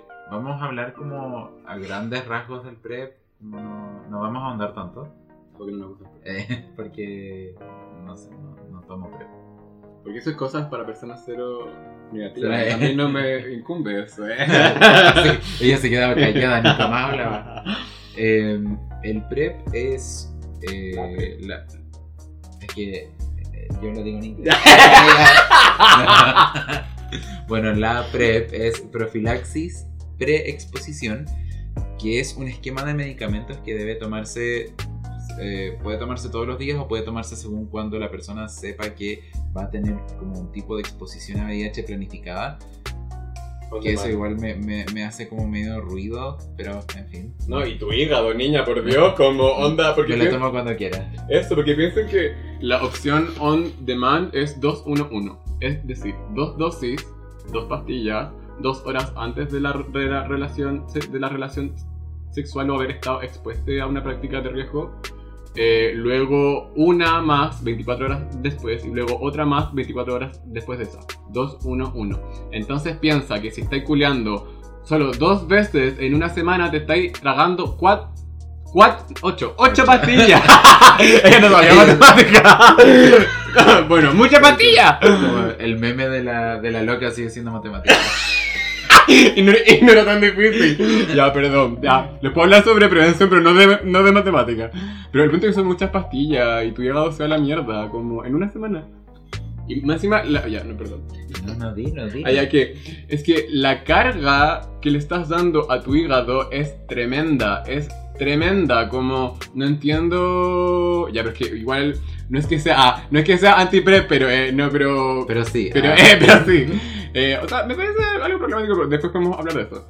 Eh, el tema es que, claro, no, eso era como la opción como todos los días o la on demand, donde hay una, insisto, mucha carga a tu hígado. Onda, es la misma terapia antirretroviral que tomamos nosotros, es caleta, como... Y la gente es como, ah, pero... pero-". Perdón, ya. no, De hecho, hay muchos memes así como enfocados a, a- como a la población como cola. Que es como, no, tranqui, estoy en prep. Como, como don't worry, I'm on prep. Como con todo. Como, oye, ponte un suéter, hace frío. No, tranqui, estoy en prep. en fin. Bueno, el PrEP lo que es son comprimidos eh, que Gracias. pueden. ¿Hasta qué hora me vas a seguir corrigiendo? No, es que yo, yo jamás pude incorporar la PrEP. De hecho, leo la PrEP y es como. Yo le digo a él, pero bueno. Eh, son comprimidos que pueden llegar a formar parte del esquema de tratamiento antirretroviral para las personas viviendo con VIH eh, o hepatitis B, que eh, se toma en estos dos posibles esquemas, pueden ser todos los días o pueden ser on demand. Eh, y lo que hace es prevenir eh, la infección por, por VIH. O sea, si es que la persona llega a tener algún tipo de exposición, eh, la PrEP tiene un, Ella efic- Ah, eh, ¿Y tú? ella aprende. ah, ya, ya, no, perdón. No, yo me voy. Em, es que se me acabó la Coca-Cola. po. Eso no, fue no, no, no, no, no, porque queda poco. Ah, ya. No tiene que cantar para después. Eso. Em, entonces, eh, si se usa correctamente, tiene una eficacia por sobre el 90% de prevenir nuevos casos de VIH o prevenir la adquisición de VIH. Y es básicamente eso. Ahora, las personas en PrEP, al ser medicamentos que... O sea, son medicamentos, no, no, es, eh, no, es, no es como... No es una pastilla de, de glucosa, son, de- no es sacarina son medicamentos y como todos los medicamentos puede llegar a tener efectos secundarios. Por lo tanto, eh, todas las personas que se encuentran en PrEP deben hacerse exámenes de manera rutinaria. Perfil hepático. todo. Hepatitis B igual, porque igual hay interacciones entre la hepatitis B y la medicación de la hepatitis B y drugada, entonces tiene que tener mucho ojo ahí. Y eh, una de las cosas más importantes es que está demostradísimo que las personas que utilizan PrEP eh, se ha visto que tienen mayor prevalencia de otras infecciones de transmisión sexual. Así que bacán, se previene el VIH, pero no se previenen otras infecciones. Y están toda esta familia de cosas, ¿eh? Están todas estas. La calila, la noé. Las la clamidias. clamidia, la gonorrea, la, la sífilis. No, la sí- no, mucha, mucha, mucha. Y, y vienen todas. y no vienen de a una. No, y no vienen de a una, siempre vienen en pacas, así que tengan cuidado. Eh, no. Espérate. Ah, no, no. La prep. Esto, ah, el hoyo, ¿El eh. PrEP? Eh, Ah. Qué dura. Eh, era inhibidores de la transcriptasa inversa, ¿cierto? No. Que Quería demostrar sus conocimientos. Ella, ella No, quería que cuando validarse- dijo cómo funciona, yo como, ah, no, fue como, ah, no, no era eso. Quería validarse ante ustedes. Pero. Qué pesa la otra, perdón, no. Así Eh. son la gente de la salud. pues. Ah. Em, sí, lo que hace.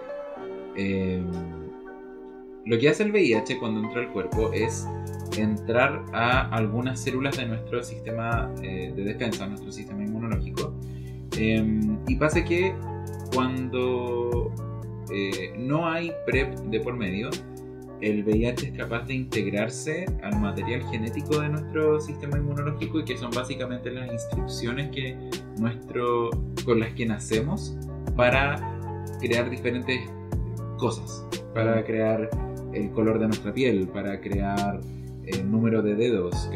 Entonces el VIH es tan brígido que es capaz de meterse a ese nivel para darle la instrucción a nuestro cuerpo de crear más VIH.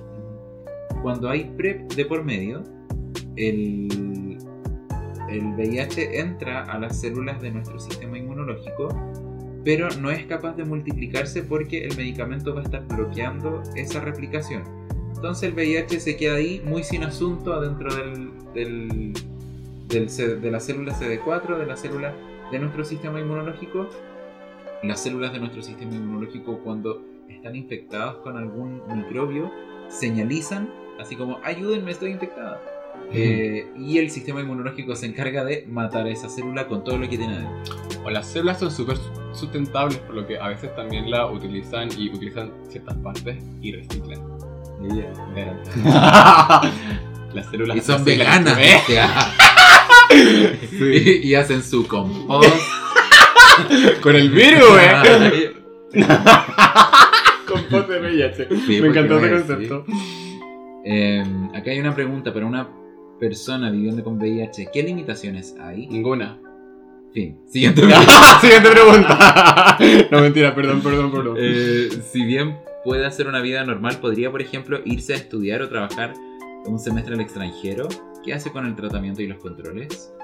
Vale, con respecto a eso, sí, efectivamente puedes irte a otro país. Lo que debes hacer eh, es hablar con la farmacia donde estás tratando, avisando que va a ocurrir este viaje en algún momento. Te van a dar tratamiento para eh, tres meses aprox, de forma que cuando llegues al país al que vayas, eh, obviamente no te vayas como a Egipto o lugares donde están como prohibiendo la entrada a personas que viven con VIH. pero ahí puedes conseguir eh, tratamiento nuevamente, pero tienes como un periodo de, tres meses aprox. Así que puedes irte, puedes volverte, como todo va a estar bien. Y de hecho, creo que esa pregunta igual va mucho a. Una vez. No, mentira, varias veces. En, verdad, pero eh, siempre, un café, siempre. Eh, nos han preguntado, o chiques han tenido mucho miedo, sobre todo quienes son parte de el mundo de la salud, eh, si es que eso les impide o no eh, eh, trabajar dentro. Y la respuesta es no, no les impide en lo absoluto a desempeñarse en carreras de la salud.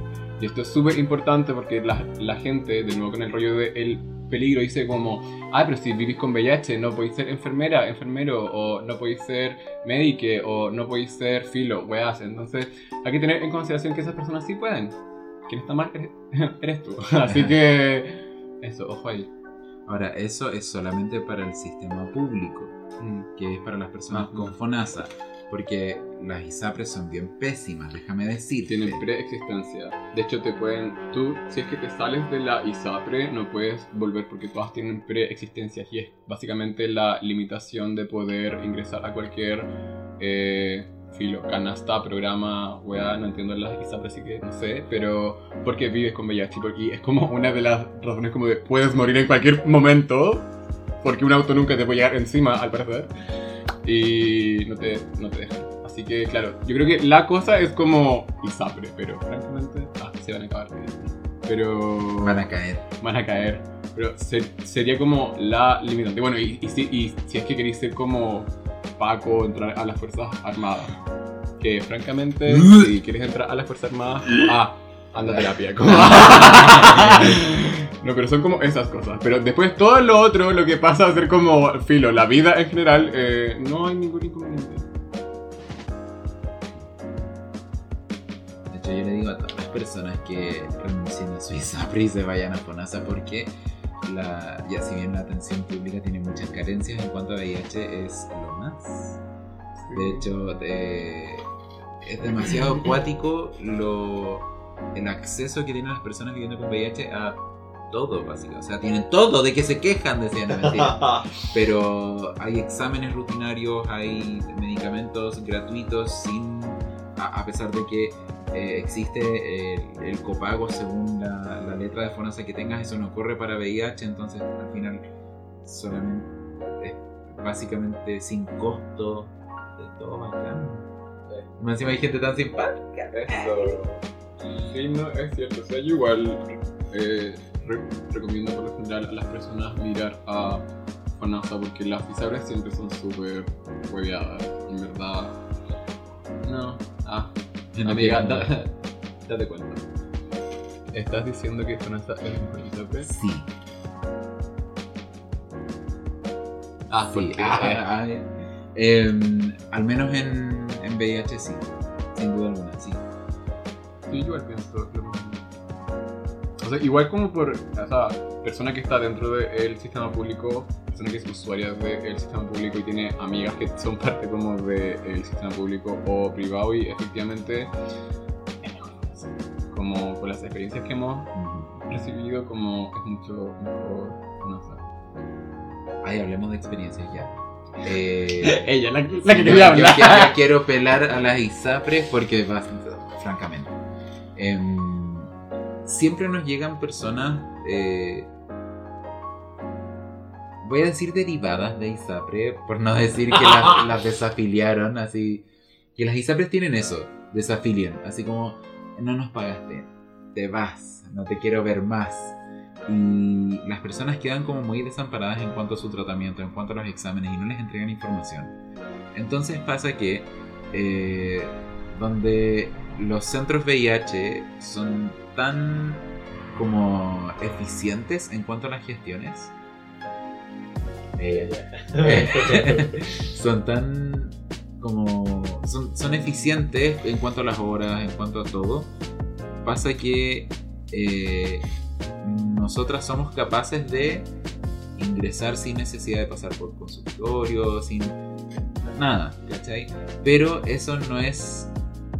Ni siquiera eh, las oficinas de FONASA manejan esa información. Entonces, cuando una persona va desafiliada desde una ISAPRE a una oficina de FONASA, en FONASA le dicen no tiene que ir a su consultorio inscribirse según su residencia.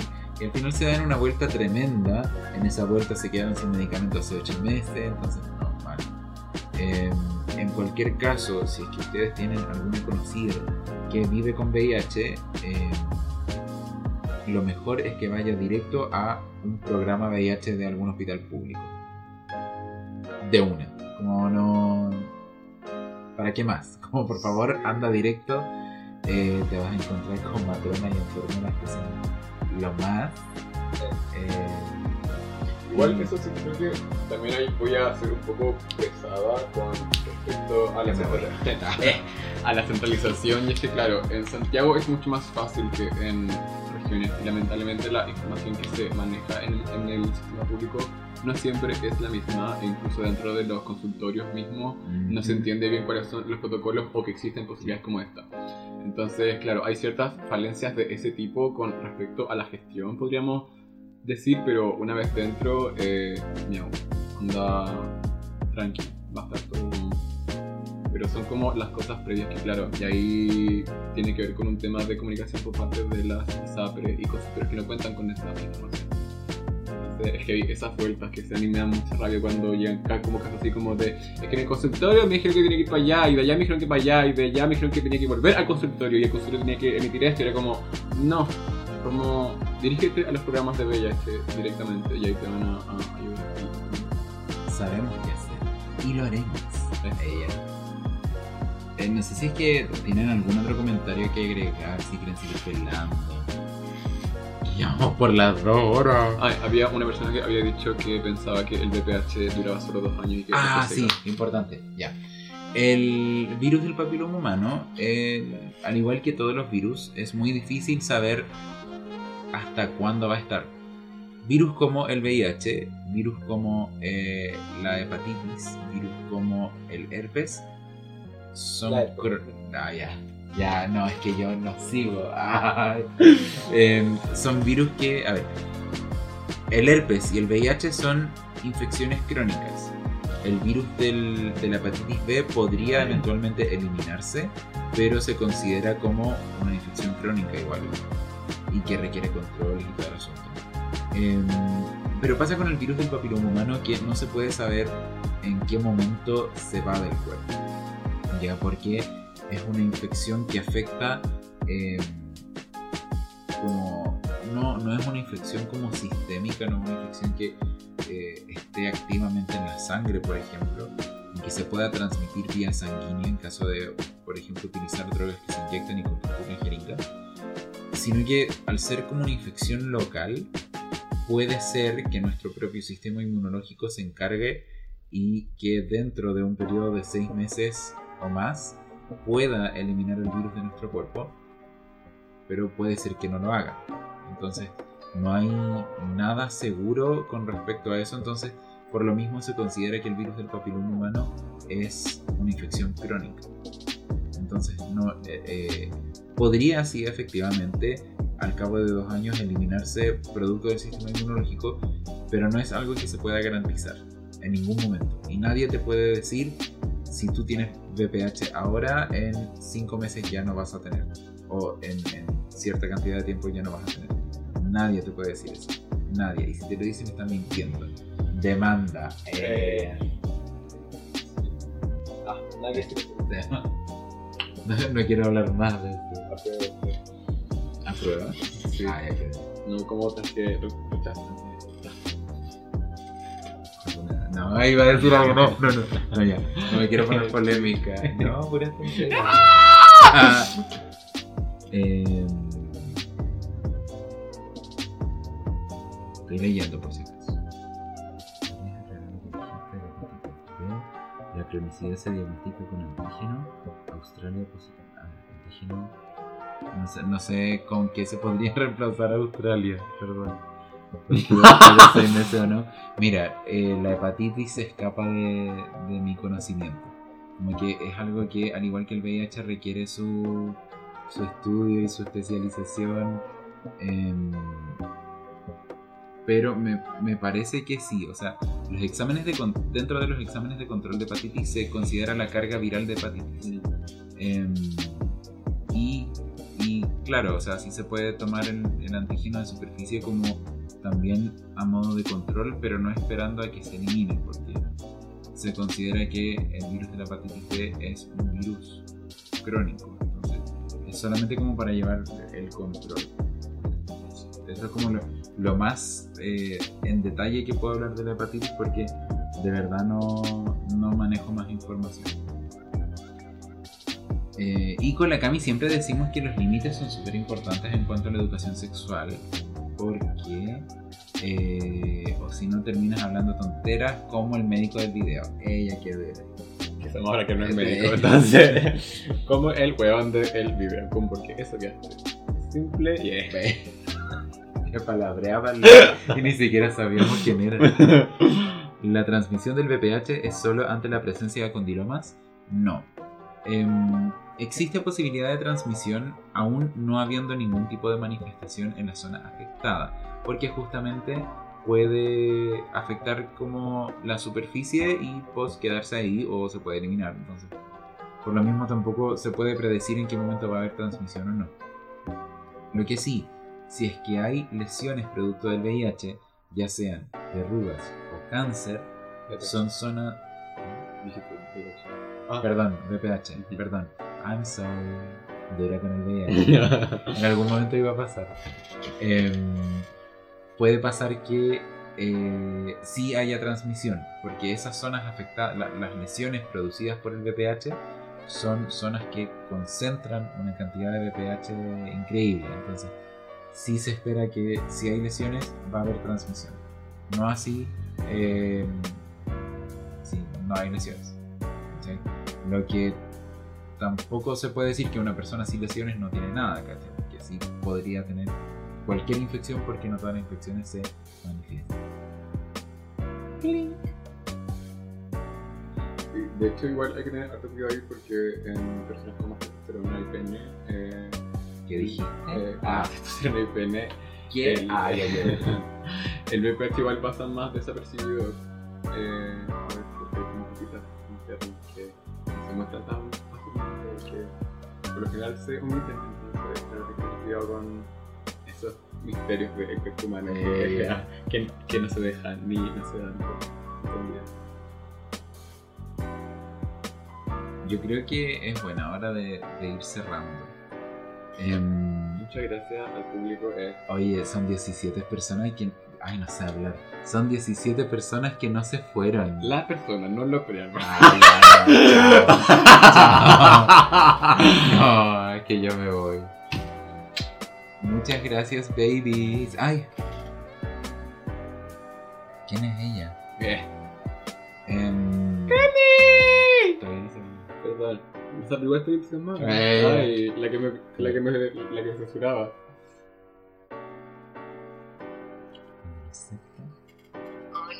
¡Ay, llegó la Cami! ¡Mua!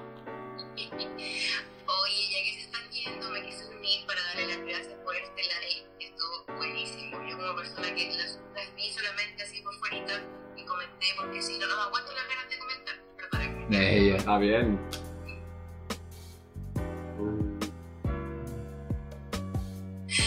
Pero...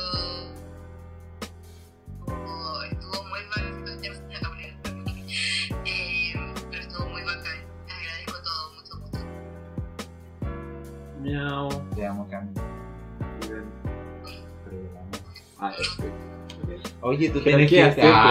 ya Bueno, muchas gracias, chiques. Todos que, quienes se quedaron, quienes se, se están uniendo recién. Ya nos estamos yendo. Em, si es que les gustó esto, hoy se fue. se fue. Eva sí fue. En fin. Eh, si es que les gustó esta instancia, podríamos quizás conversar acerca de otros temas. Em, muchas gracias, Lucas, por venir. Miau, muchas gracias a la gente, muchas gracias por la invitación. Muchas gracias también a las personas que tienen compromisos reales con quienes vivimos con VIH, porque efectivamente necesitamos más personas así, más personas comprometidas como realmente con nosotros, como la Cami también, que no se quedan solo con lo médico, sino que van mucho más allá, porque es necesario tener como perspectivas más allá de lo médico. Eh, eh, pero nada, hay puedo dar un pequeño aviso. Sí. Eh, ojalá sigan a Sebi porque este lunes vamos a lanzar la campaña que pensamos para este año. Así que ahí van a poder ver Napo, discurso con harto bicho, porque eso es necesario como discursos que vienen de personas viviendo con VIH para que sepan que, que podemos hacer muchas cosas. Pero nada, así que ojo ahí, eh, ojo aquí, ojo en todas partes y muchas, muchas, muchas, muchas gracias. Les amamos. No. Eso.